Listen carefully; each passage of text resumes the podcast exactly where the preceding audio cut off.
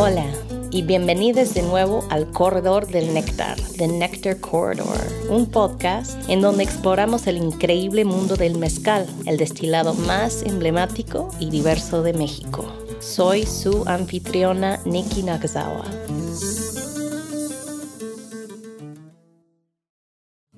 Hoy hablaremos sobre la regulación y el estado actual de la producción de mezcal, particularmente en el norte de México. Primero, conversamos con Luis Loya, propietario de la marca de destilados de agave La Mata. También es fundador de Nación de las Verdes Matas, donde comercializa destilados de productores tradicionales de Sonora, Nuevo León, Durango y Tamaulipas. En lugar de usar los términos maestro mezcalero y palenque, Luis se refiere a los productores con los que trabaja como maestros vinateros y a sus destilerías como vinatas, que es como se les llama en muchos de los estados fuera de Oaxaca. Luego hablamos con Diego Mayegotía, un productor de primera generación que vive en nombre de Dios en el estado de Durango Diego nos cuenta cómo formó sus ideas sobre la naturaleza integral de ser un productor vinatero de lotes pequeños.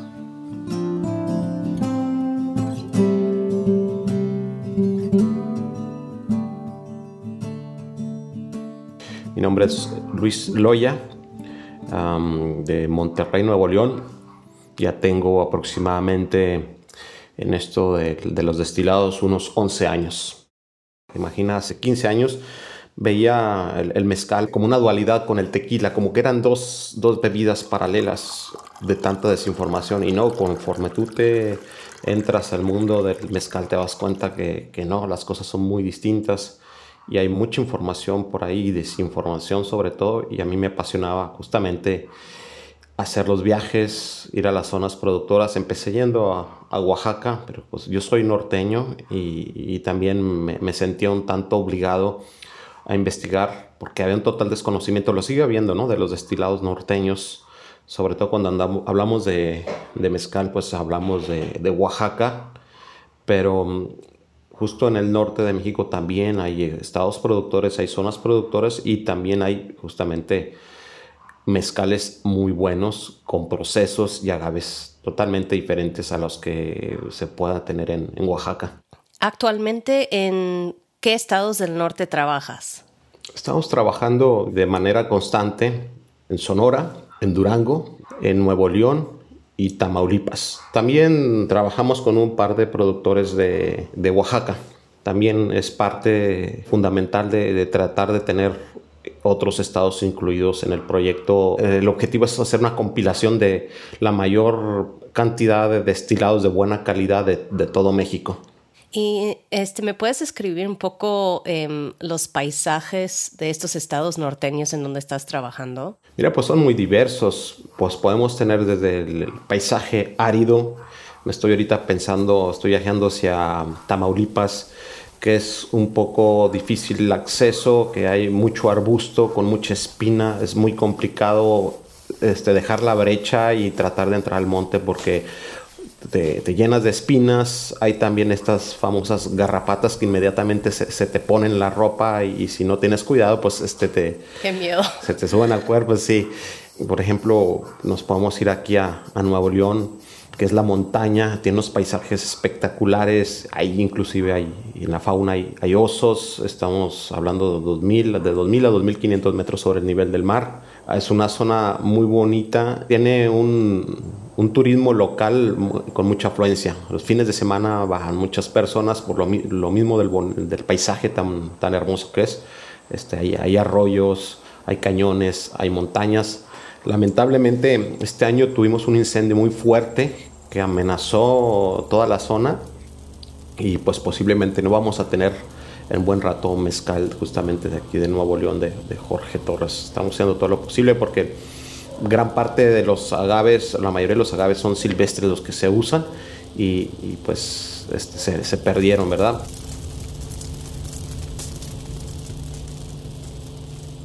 nos podemos transportar a otra parte, al desierto o semidesierto de, de Nombre de Dios de Durango, donde el suelo se le dice en breña, es totalmente volcánico. Tú ves las formaciones de lava, cómo está ahí, entonces eso le da también un terro al, al, al maguey, al agave, le da su, sazón el tipo de tierra y te vas al mezquital donde trabajan los tepehuanos que es totalmente montaña donde hay unas partes que son semitropicales y otras partes muy arriba donde hay coníferas y pinos y es un poquito más fresco digo es muy muy variado el paisaje Claro que sí. Las zonas en donde tú estás trabajando no son como pueblos que de repente llegan, llegas así nomás.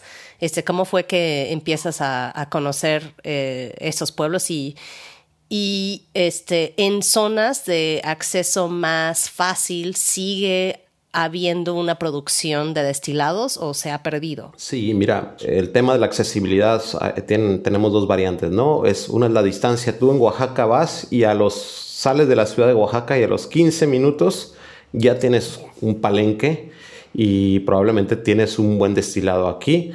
Pues en zonas totalmente aisladas, como te decía, que están en extinción el, el oficio de productor o de maestro mezcalero. Entonces sí es complicado, hay unas distancias muy grandes que cubrir y otra, pues estamos viviendo también en zonas donde el narcotráfico y sobre todo el crimen organizado tiene mucha presencia. Una zona que se produce y tiene mucho turismo, pues es Nombre de Dios, este, en Durango, ¿no? Este, pues se sigue produciendo ese hecho por mucho tiempo, nada más que los destilados son de otra, de otra calidad, dejan de ser tradicionales porque sobre todo buscan el gusto comercial, ¿no? El gusto histórico del que hablamos tanto, este, entonces se va perdiendo. Entonces hay que hacer ese esfuerzo, yo es lo que yo he tratado, por ejemplo, con, con, cimental, de tratar de recuperar esas calidades y esas cualidades que tienen los mezcales tradicionales.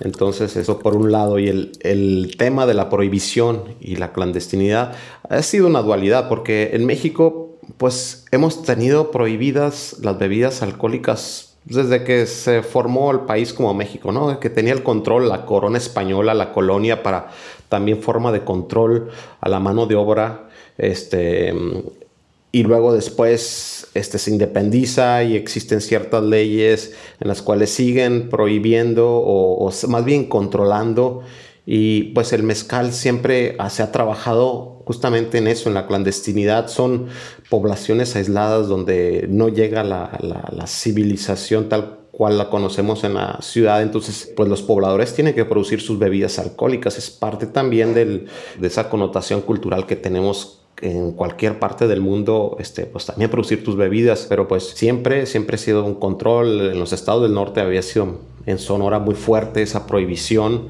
este, criminal, casi criminalizando como lo fue en, en, Estados Unidos en los finales 20, principios de los 30.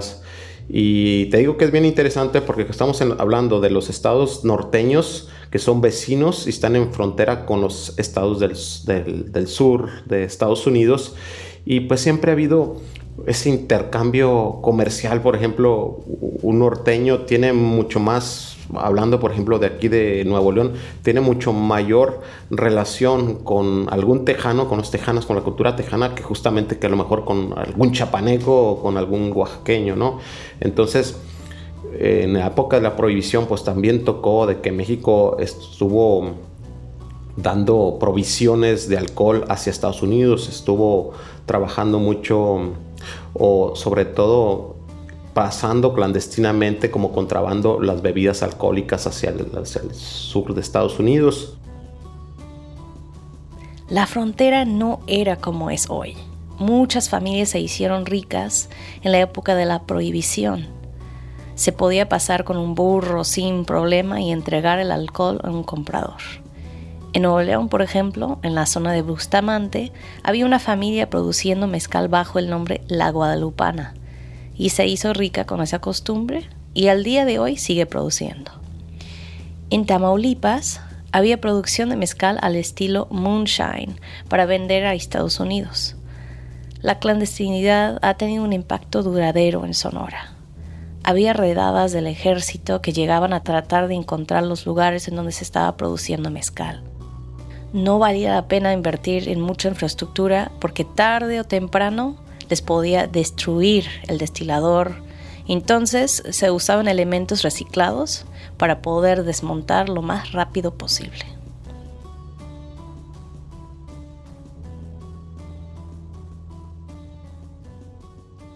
me parece increíble imaginar toda una población del sur de Estados Unidos que estaba consumiendo mezcal desde entonces. ¿Hasta cuándo se está como controlando la producción? Realmente sigue prohibida, nada más que estamos en... Eh, es, no tanto la prohibición es como que control, pero aquí son exageradamente caras este, las licencias para el manejo del alcohol simplemente para la venta, para el transportar, para el almacenaje. Prácticamente el 99% yo creo que no lo hacen. Lo único que tienen pues son los industriales, yo creo estos permisos.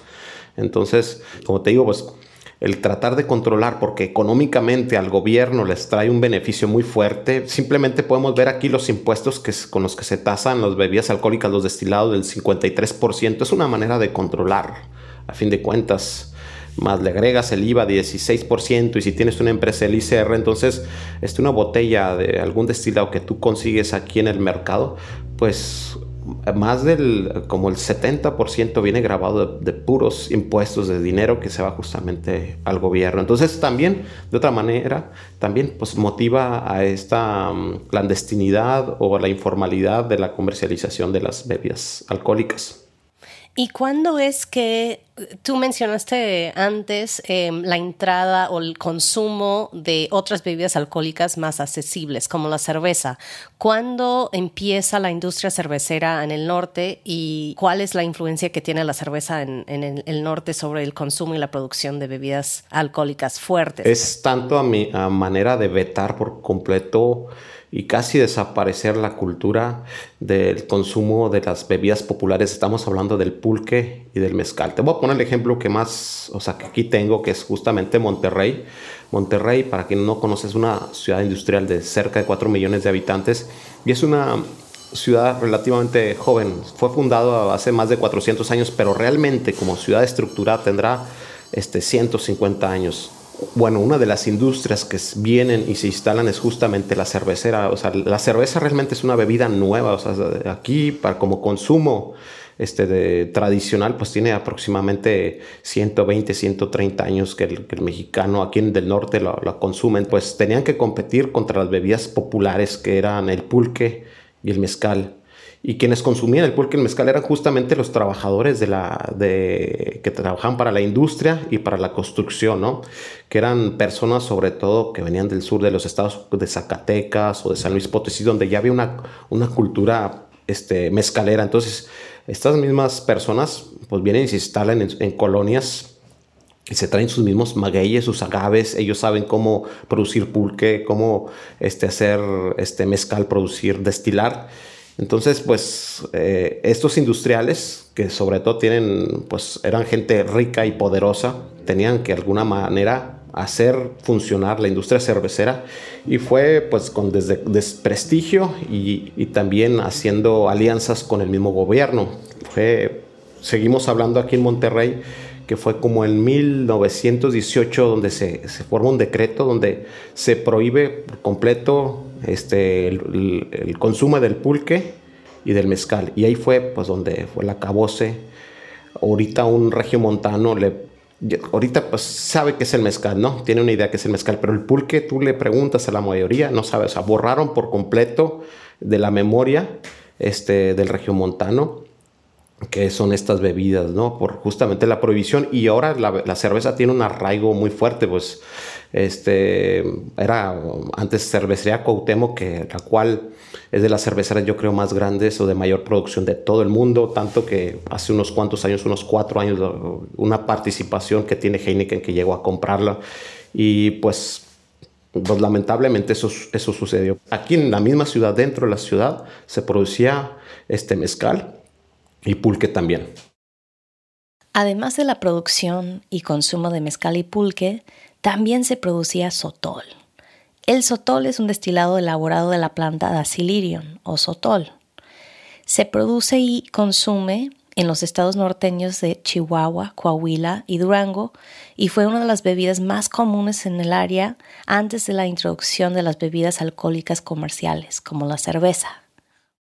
Yo no veo realmente, habrá una fábrica o dos que tienen, que fabrican este sotol. Este, y sí se conocía, eh, se diferenciaba el sotol del mezcal. En, Chihuahua tenía mucho más presencia el sotol. Me acuerdo, mi, mi padre pues es, es ganadero, se dedica a la, crianza de, ganado. Me hice de joven. Mi, mi, padre tiene más de 80 años. Entonces imagínate cuando tenía 18 o 20 años, pues es como las películas estas del viejo oeste que van con las cabezas de ganado y, y tienen que llevarlo por un territorio muy largo y llegaban a lugares donde les ofrecían sotol. ¿sí? Me dice mi padre, a mí me tocó en la sierra tomar sotol. Y le digo, ¿de dónde fue eso? Pues ya no se acuerda y, como te digo, fue en desuso de tal manera que ya son muy pocos los, los productores que quedan tanto de sotol o de lechuguilla. Ahorita pues otra vez como que está tomando, este, se está retomando, pero antes pues no, no, no, había camiones repartidores de cerveza o que te llegara el whisky o que sé, pues cada población tenía que producir sus bebidas, sus propias bebidas alcohólicas.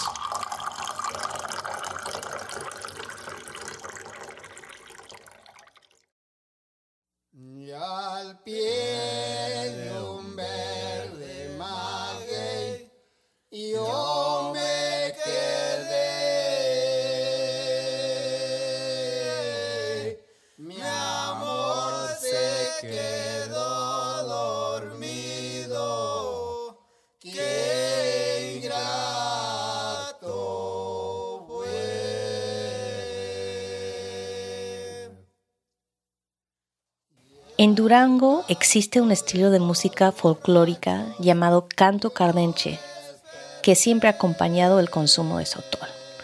Esta música a capela se compone de tres rangos vocales cantando al unísono con un color melancólico. A lo largo de los años, el canto cardenche fue desapareciendo del mundo, junto con la bebida que lo acompaña, el sotol. Y ahora, ¿cuándo empezamos a ver realmente la influencia de la, del crimen organizado y cuál es eh, el impacto que tiene sobre las, la producción de las bebidas? ¿Cuáles son las oportunidades que existen para las personas que son de culturas donde se hacían las bebidas populares?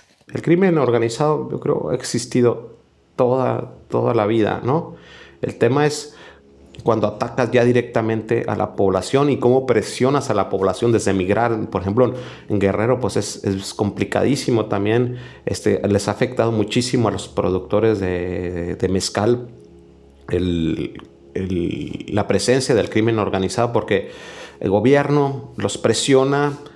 Uh, desestabilizan estos cárteles y estos cárteles tienden a buscar de alguna otra manera cómo sobrevivir y otro es pues quitarle este, a, la población civil, ¿no? Desde, puede ser desde un asalto, desde un secuestro, cobrarle protección, cobrarle cuota, lo que, lo que tú gustes, ¿no?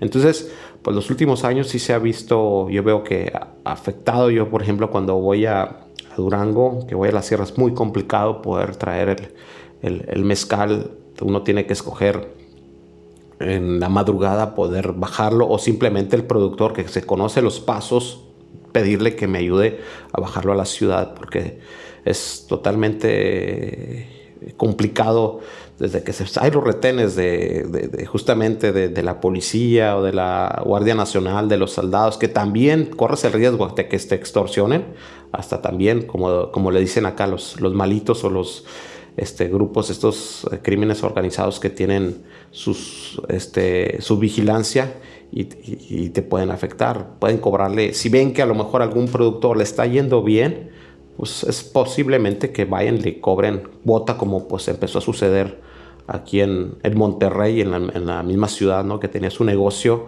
y lo veía próspero y pues de repente tenías una visita que nadie quería tener para cobrarte justamente la cuota. Entonces, pues con mucho mayor facilidad en lugares donde están inhóspitos o, sobre todo aislados, donde es nula la, este, presencia de, ley. ¿Y cuáles has visto que han sido como las tecnologías o las estrategias de supervivencia o de, resiliencia de esas comunidades que han sido afectados por, por esos procesos? Pues simplemente es adaptarse, ¿no? Porque a fin de cuentas alguien de la familia o de la población anda justamente con los grupos organizados, ¿no? Entonces hay esa relación también, oye, pues tienes que pedir ayuda de, alguien de la familia o del pueblo que te ayude si traes algún problema de, algún tipo que tiene que ser resuelto por, por, estos medios, ¿no? Entonces, este, es simplemente adaptarse. Ya, ¿y cómo ves ahora mm, el panorama de, de la producción del mezcal en los estados donde estás trabajando. O sea, los retos de estar comercializando esas bebidas y, cuáles son las posibilidades que existen para que sigan sobreviviendo o existiendo. Pues cada zona tiene su problemática. Desde Nuevo León con el incendio, que no hay este agave y de repente llegan también dos marcas a querer trabajar con el productor con el que hemos venido trabajando ya muchos años, pues recibe cierta presión, ¿no? Este, y no hay materia prima. Por ejemplo, en, Durango, que trabajamos con, los tepehuanos, también llegan un par de marcas y, no, no, no, entienden la dinámica de hacer mezcal en estas regiones porque pues, los lotes este, de los productores pueden ser de 150 litros, 200 máximo, 80, 60 litros y de repente llegan, y muchos que son, algunos que son inclusive de Estados Unidos, llegan con dólares y les empiezan a decir, necesito que me empiezas a juntar 10 mil litros al mes. ¿Qué? Sí, entonces, y como no hay presencia, no, no hay, entonces empiezan a darle en la torre a todo este, al, al, campo, ¿no? Al maguey a tal manera que pues, puede llegar una extinción. Y entonces tampoco hay esta cultura todavía de poner, de prever hacia el futuro, porque yo siento que el mexicano, no importa del lugar donde sea, cuando es de origen este, muy precoz, muy humilde, está acostumbrado a vivir al día, ¿no? Es sacar para justamente comer hoy. Y si hay mucho, pues hay que comer todo lo que se puede el día de hoy y nunca se está previendo en el futuro, porque si está es una condición de, la pobreza, ¿no? De, de, no pensar a mediano o largo plazo, oye, si se me acaba el maguey, pues ya no va a tener fuente de ingreso, ¿qué va, qué va a suceder? Entonces, nosotros sabemos que el maguey pues no es inmediato, es una planta finita que necesita mucho tiempo y necesita ciertas condiciones y en nombre de Dios, el sistema de cómo trabajan muchos que, no se me hace nada, nada bueno, que por ejemplo es por renta de, por renta de tierra. Entonces, por año, una marca renta un terreno y tiene derecho a saquear del, de justamente de, este, del, maguey o del recurso, todo lo que pueda durante ese año, ¿no? No hay algún programa o algo que les, obligo a la, les obligue a la reforestación, porque a final de cuentas quien se lo renta es alguien ajeno, es un ejido que no le tiene valor al, al maguey y no, no les importa si se quedan sin, sin agave o sin maguey. Entonces se necesitan campañas y se necesita sobre todo crear una cultura de, de oye, pues se va a terminar el recurso y se va a, y se va a caer y nos vamos a quedar. Pero digo, traemos esta cultura de, pues mientras yo pueda comer hoy, no me importa si, si, mañana tengo que pasar hambre. Entonces yo lo que trato es de motivarlos y de platicarles cómo se hacen las cosas en otro lugar para no tener los problemas que están sucediendo. Yo inclusive pues he ofrecido capacitaciones a productores justamente de aquí del norte, de llevarlos a, Oaxaca porque creo que es donde están más adelantados desde cómo, cómo se prepara este, un almárcigo de, de maguey, cómo, cómo reforestar, etcétera, etcétera, pero pues no, no sucede.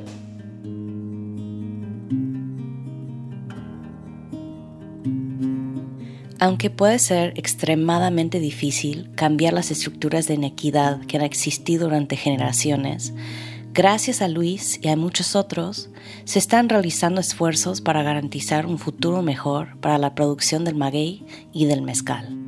Luis seguirá viajando a diferentes zonas en México para expandir este emprendimiento.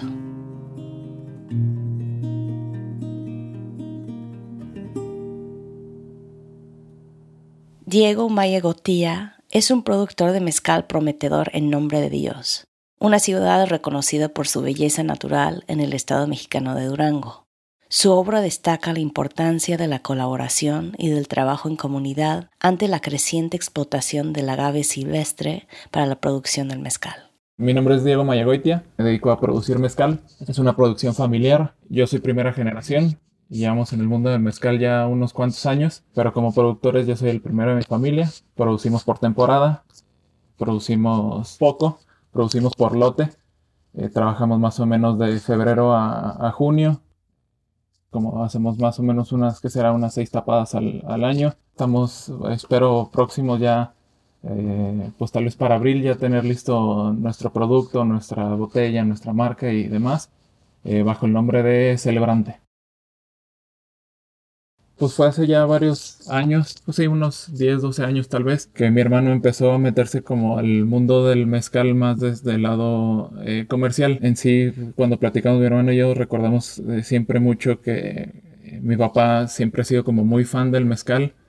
y cuando él tenía en su, en su cantina, pues en el lugar donde guarda sus, sus vinos y demás, cuando tenía la oportunidad de conseguir mezcal lo guardaba como algo preciado. Algún día que, le hizo un regalo a mi papá de que le hizo un, eh, compró mezcal del mezquital, le hizo una botella, una etiqueta y demás para su cumpleaños.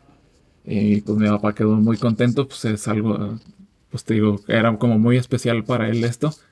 Y de ahí mi hermano dijo, ah, pues puedo hacer esto ah, como hobby.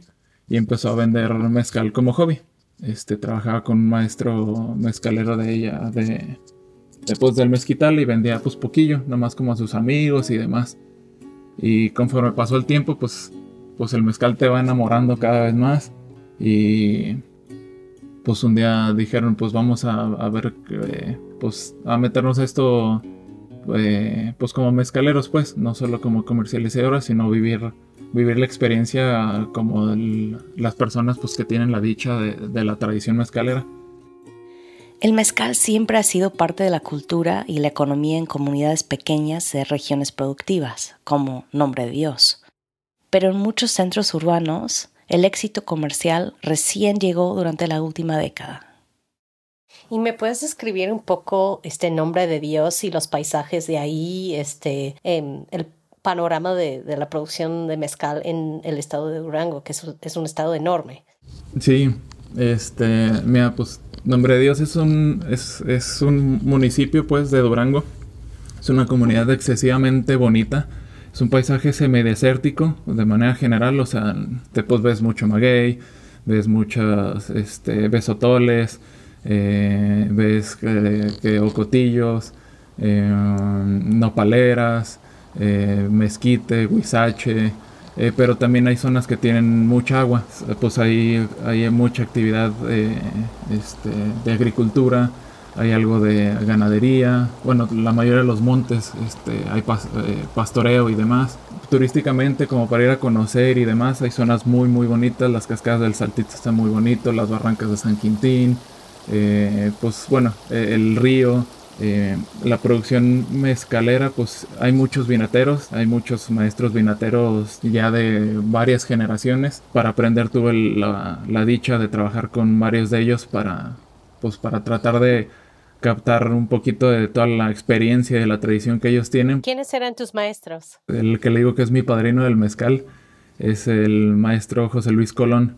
Es una persona de, de allá de nombre de Dios él, por ejemplo, él pues nació allá, literal, él siempre me dice, yo nací en el monte y me desarrollé en el monte. Siempre que vamos, por ejemplo, al corte, le voy pregunta y pregunta, oiga, Master, ¿y eso qué es? ¿Y eso qué es? ¿Y eso cómo se llama? Y eso, y gracias a Dios, él tiene mucha paciencia, es que no se cansa de que le pregunte.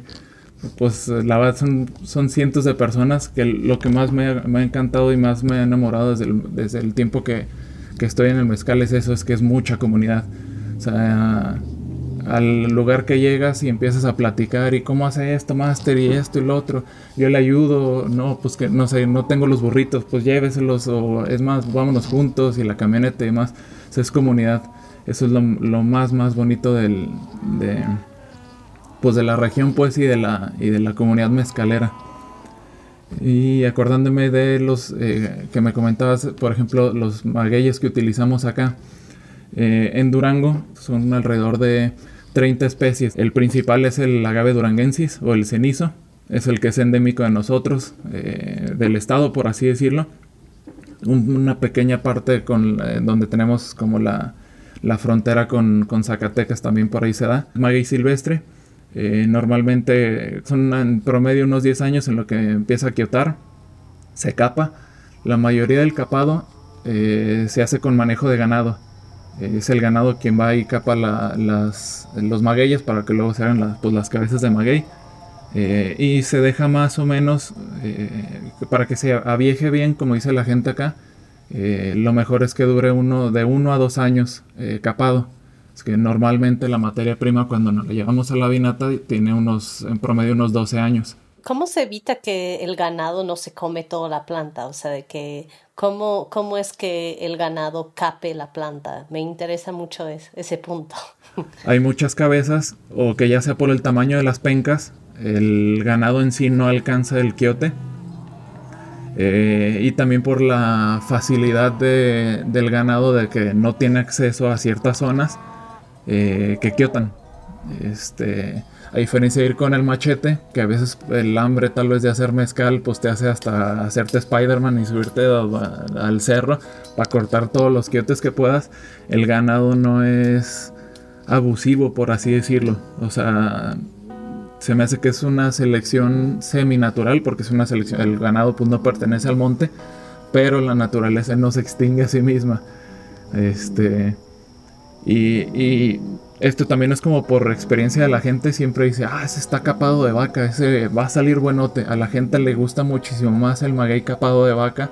O bueno, dicen que, por ejemplo, también los venaditos, en los montes hay muchos venados y demás, pues hay muchos animales pues que se comen el quiote tierno. Eh, le tienen más confianza a esas cabezas que a las cabezas capadas, por así decirlo, con machete. Órale, jamás había escuchado esto. Es súper interesante. Sí, la verdad sí. Y, se nota la diferencia. La, manera en que la cabeza queda cicatrizada, por así decirlo, la, el, del, capado, se nota cuando es de vaca y, bueno, eh, uno por la distancia y todo, pero se nota como la cicatrización queda diferente. Se hace como que se, se sella mejor cuando es hecho por un animal.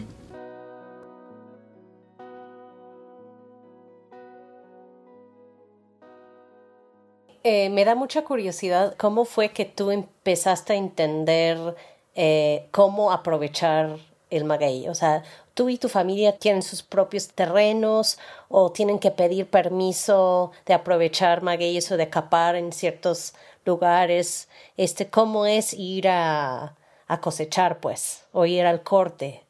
Eh, la mayoría de los terrenos, bueno, no la mayoría, pero sí, más de la mitad todavía son ejidales. Hay ejidos de muchos ejidatarios eh, y lo que se hace es trabajar con la comunidad. Desde el año pasado empezamos a, platicar con el ejido de la parrilla, es un, es un, ejido grande, son alrededor, si no me equivoco, entre 500 y 600 ejidatarios y pues se trabaja con ellos se escucha las necesidades de, las, de la comunidad, se ven los eh, permisos de estudio técnico y demás, y ya, eh, se llega a una negociación. Por ejemplo, ellos nos pedían eh, que si nos vendían el maguey, se paga por kilo. Por ejemplo, se va alguien con nosotros al corte, la báscula, la guía, etcétera. Este, se corta solo maguey que esté maduro, se deja quiotar, etcétera. Esto siempre se tiene que hacer con la, con la comunidad, porque lo que se busca es que la comunidad, además de que reciba el beneficio ahorita, recibe el beneficio en el futuro, o sea que sí sea un pequeño sustento eh, que, les dure pues. Y bueno y aparte piden a veces apoyo con otras cosas. En este caso este año nos dijeron si quieren cortar estas son las condiciones que ponemos. Y eh, antes que eso nos arreglan el camino. Nosotros pues sí con gusto y les arreglamos un camino que no tanto va hacia el monte donde nosotros trabajamos pero es algo que pues la comunidad pidió y, pues ah, se, se trabaja con ellos pues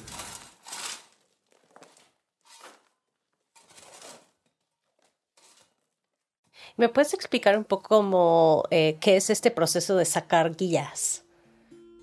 Ah, sí. Eh, normalmente, eh, para hacer un aprovechamiento de los recursos naturales en México, tienes que tener este permiso de la federación. En este caso, como son magueyes silvestres, elegido que tiene un, un lugar limitado, por así decirlo, un espacio geográfico delimitado de lo que de la parte de la que son dueños, contratan a una empresa este, consultora, que son pues ingenieros forestales, ingenieros ambientales, etcétera, van al lugar y hacen un estudio como de especies.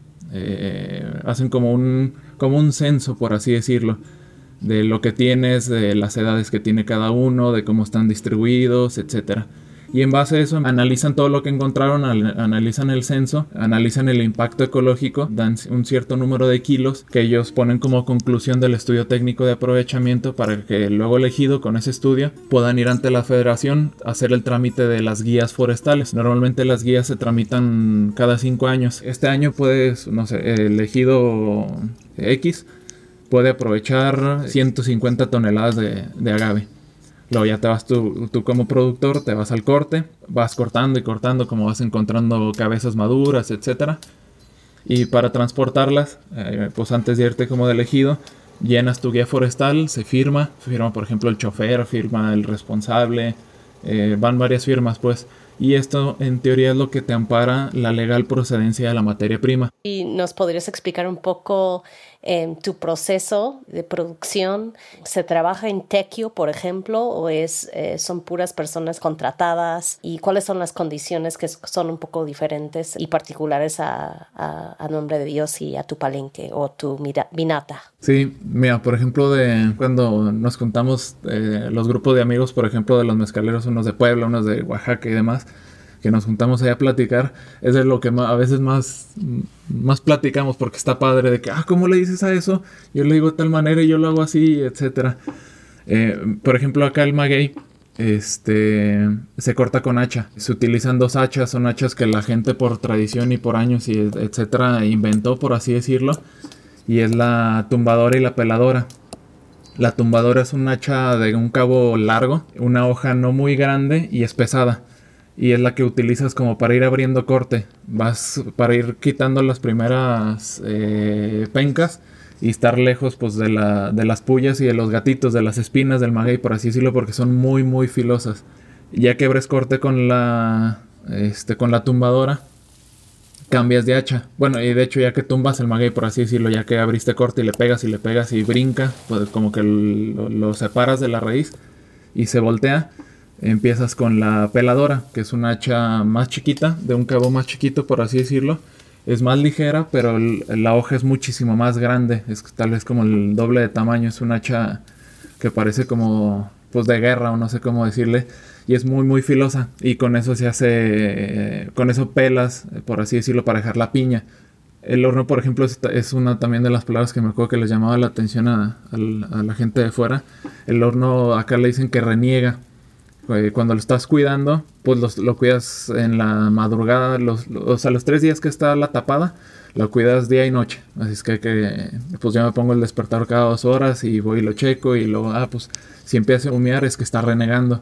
Y es que pues el horno se va como asentando, que se, se, sienta, se sienta bien y se le van haciendo estos hoyitos por donde empieza a salir el humo y luego si entra pues aire se vuelve a prender la leña y se te quema todo. Así es que si reniega tienes que luego, echarle más, más, más tierrita, pues más enlame. Lo, lo más tradicional acá en, en, Durango, bueno, en nombre de Dios, son los cajones bajo tierra y normalmente son de sabino. Eh, cuando se fermenta, por ejemplo, lo, este, acá normalmente mueles y el siguiente día eh, la gente le, dice echar levadura. Eh, tibias un poco, un poco de agua y se, le echas una parte al cajoncillo lo dejas como un poco abnegado y así lo dejas para ver cómo va, que, que se empiece como a, ebullir, pues como frijoles, eh, que se escuchen las burbujas, pues. Y el siguiente día, o depende de la decisión de, cada uno, cada quien tenemos eh, pues prácticas diferentes, eh, le echas la carga, que es igual agua tibia, pero a la gente le dice, vamos a cargar ya los cajones, o sea, ya toca cargar.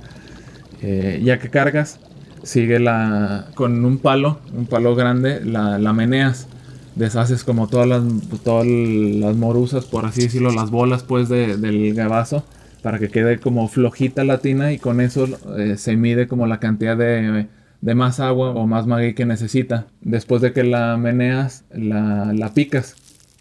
Con el picador otro palo más ancho y demás, le das una, una buena picada y después la tesas la tesada es como una planadita, este, para que quede como bien selladita.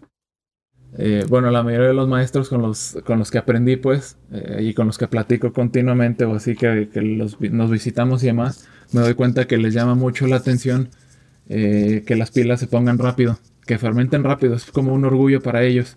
Esto me llamó la atención porque la otra vez platicando con unos buenos amigos de allá de Oaxaca, este, me platicaban que no, que pues ellos eh, le dan el tiempo al, al este y a veces echan veintitantos días y demás. Y acá la gente a veces hasta, yo digo que por echar mentiras, dicen que ponen la, la, muelen en la mañana y en la noche ya están destilando. Y digo, ah, chis, eso es mucho, pero es como, le da orgullo a la gente acá que, que, la, que la pila se ponga, se ponga rápido, pues. Y entre tus maestros, este, ¿alguno de ellos te ha contado de los tiempos eh, en donde se producía de manera clandestino? Eh, y cómo eran los palenques de antes. Bueno, sobre todo el que más me ha platicado ha sido Felipe. Felipe Rivera es otro maestro vinatero que Diego tiene en alta estima.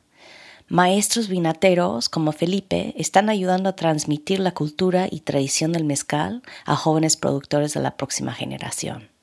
Él pues lleva mucho tiempo que se dedica al mezcal o a otras cosas y es un, es un máster con las herramientas, maneja todo y, corta de manera impresionante y demás. Lo que sí recuerdo mucho que me platicaba es que, bueno, uno siempre estaban pues al lado del río, pues mínimo del arroyo, aunque fuera por temporada, o sea que en las temporadas que corriera, que corriera agua, sí caminaban pues muchísimo y se iban, se llevaban pues buena cantidad de, de burritos, no sé, 8 o 10 burros, porque pues desde que se iban al corte, eh, daban eh, unas cuantas vueltas, a cada burro le echaban pues, sus, cabezas y se volvían a ir y así todo pues era pues a caminar y demás. Conforme se iba escaseando la materia prima, iban moviendo las vinatas. Aunque Felipe nunca trabajó de manera clandestina, Aún en esa época existían otros obstáculos para la producción continua de mezcal, especialmente el hecho de que tenían que mover su vinata a medida que se agotaban los recursos, y sus vinatas improvisadas no estaban optimizadas para la movilidad. O sea, sé que duraban suficiente tiempo trabajando el, el mismo lugar y además como siempre pues eran producciones pequeñas, eh, o sea, no, no como ahora que en un año tal vez sí te puedes acabar un monte completo, o sea, antes era pues para la comunidad y demás, eran vinatas que duraban buen tiempo. Por ejemplo, la, del venado, pues es de, las más famosas. Este, y la vinata comunal, pues sigue trabajando. Se la, se la pasan entre que una semana la trabaja una persona y otra semana la trabaja otra y demás. Pero sí, pues eran vinatas, pues completamente rústicas y sobre todo con mucho ingenio. Nomás de imaginármelo me llama mucho la atención de cómo nació tanta creatividad que ahora si a veces eh, dependemos tanto en la vida normal de que si no tienes luz no haces nada. Y la gente pues antes a la luz de la luna hacía pues todo pues. Eh, me interesa como la forma de trabajar en los palenques. Si es en comunidad y si, em, si se trabaja únicamente durante una temporada Em, si es común que una persona sea maestro mezcalero como pues 100% del tiempo o si es ah, se combina con, otros oficios. Nosotros trabajamos por temporada. El mezcal, por ejemplo, lo hago yo y un chavo, un chavo de la, de la comunidad que es también, por ejemplo, pues él nunca había hecho mezcal. Este, Miguel, es un super chavo. Entre él y yo hacemos el, el, pues el mezcal de nosotros, pues cuando vamos al corte, sí nos llevamos más gente y sobre todo eh, pues los cortadores tienen muchísima experiencia. Nosotros también cortamos, pero la, yo soy malísimo, me encanta hacerlo, pero soy muy, muy malo. Y la gente esa que va conmigo eh, se les paga por kilo. Nuestro horno, por ejemplo, para la región es chico. Nosotros hacemos tapadas más o menos de, pues que te diré, cuatro y media, cinco toneladas. Eh, los hornos más comunes son hornos de, pues de unas 10 hasta 15 toneladas. Y nosotros trabajamos normalmente eh, de enero a junio más o menos. Ya que empiezan las lluvias hay zonas donde se ponen muy difíciles. También mínimo, eh, según nosotros, pues dejamos descansar un poquito el monte. Que en la temporada de lluvia sea sus vacaciones, crezca todo lo que tenga que crecer y este, después de temporada de lluvia tal vez todavía, todavía hacemos otro, otro lote. Eh, ya en temporada de mucho frío no hacemos. Este, de, manera normal sí hemos hecho, pero como hace mucho frío, pues te tardas más y etcétera. Este, nos dedicamos a otras cosas.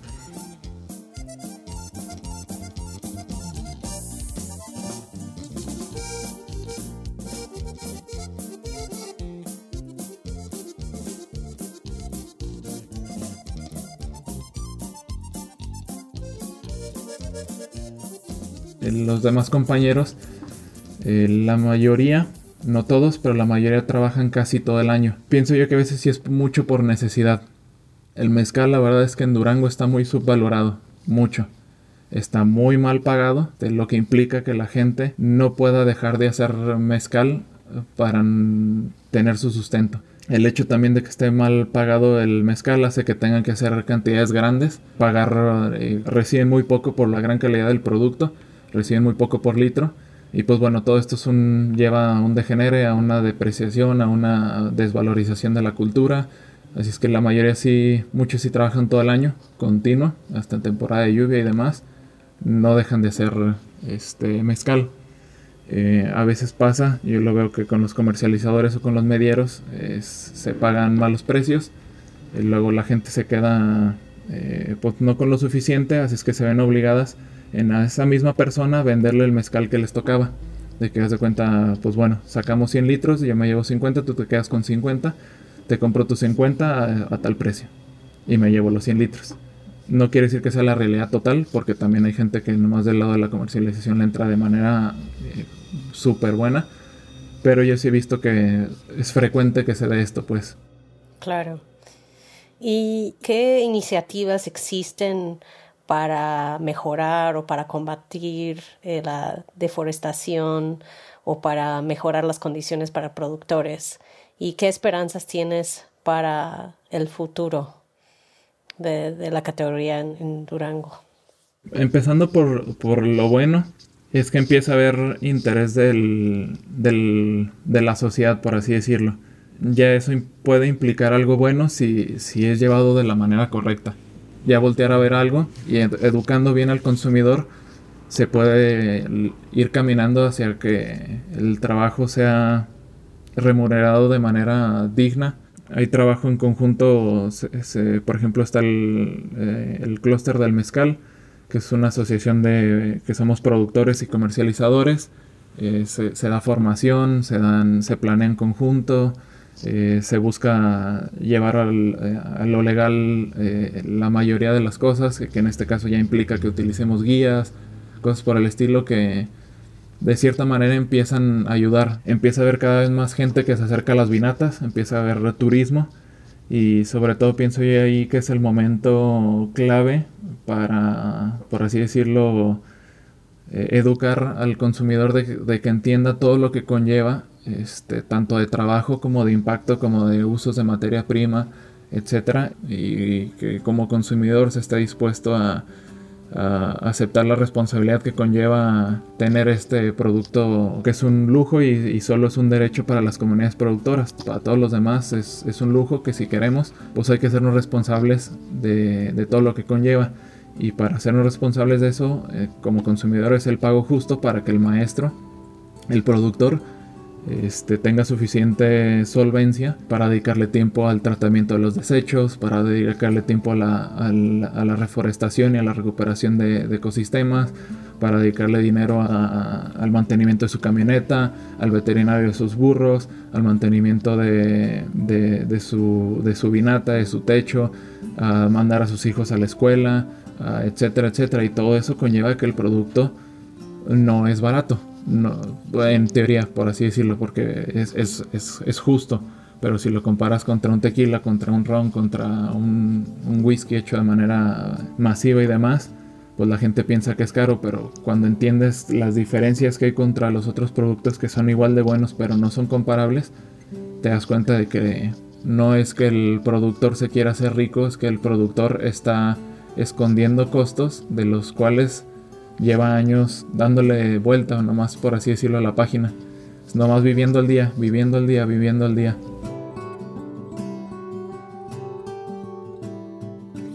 Para el futuro del mezcal en Durango, pienso yo que estamos como en el momento clave de decidir hacia dónde queremos llevarlo.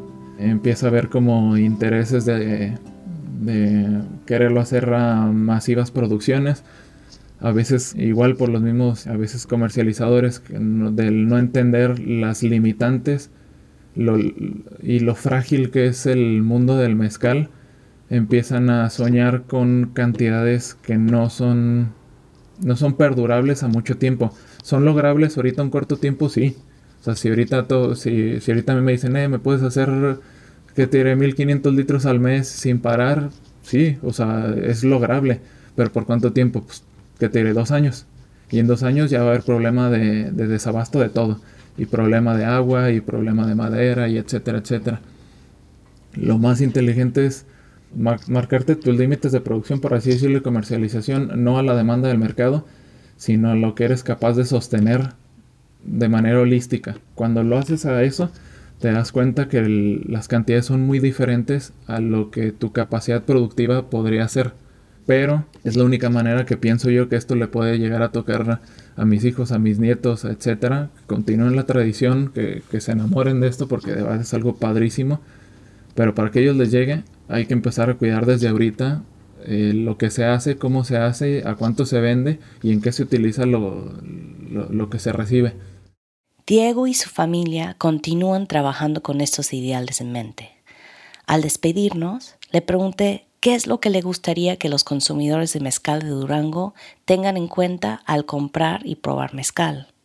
Soy, soy ferviente creyente de que en el mezcal no hay competencia. O sea, jamás voy a ver a un hermano productor como competencia. De hecho, te digo, trabajamos juntos y hasta vendemos juntos, cada quien lo suyo y demás, para darle este, lo bonito de que es de, cada producción. Es literal, es arte. Ni uno siendo el mismo productor le queda igual el, cada lote y es parte de lo bonito de que vas descubriendo, de que la naturaleza, la temporada, el cansancio, eh, son muchas cosas que implican que cada lote sea único y que no haya competencia. Hay un producto indicado para cada consumidor y pues el que vayas encontrando, pruébalo, investiga si lo que aprendes de la marca va con tu ética ecológica, ética humana, ética económica, pues es el producto para ti.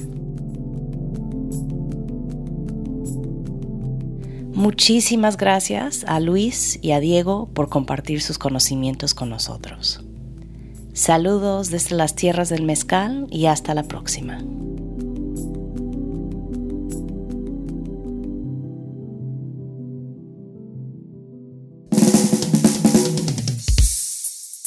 The Nectar Corridor es parte de Whetstone Radio Collective Gracias al equipo de The Nectar Corridor, productora Jackie Nowak, editado por Andrés Jiménez de Catharsis Audio, investigación realizada por Olivia Mayeda y la pasante Rosina Castillo. Gracias a la banda Las Nortenitas de Oro por acompañarnos con su música. También me gustaría agradecer al fundador de Whetstone, Steven Satterfield, a la productora ejecutiva de Whetstone Radio Collective, Celine Glacier, al ingeniero de sonido Max Kotelchuk, al productor asociado Quentin LeBeau y al becario de sonido Simon Lavender. Pueden obtener más información sobre este podcast en whetstoneradio.com. También pueden encontrar a Whetstone Radio en Instagram y Twitter y suscribirse a nuestro canal de YouTube Whetstone Radio Collective para obtener más contenido del podcast en video. Hay mucho más información sobre todo lo que sucede en Whetstone en whetstonemagazine.com.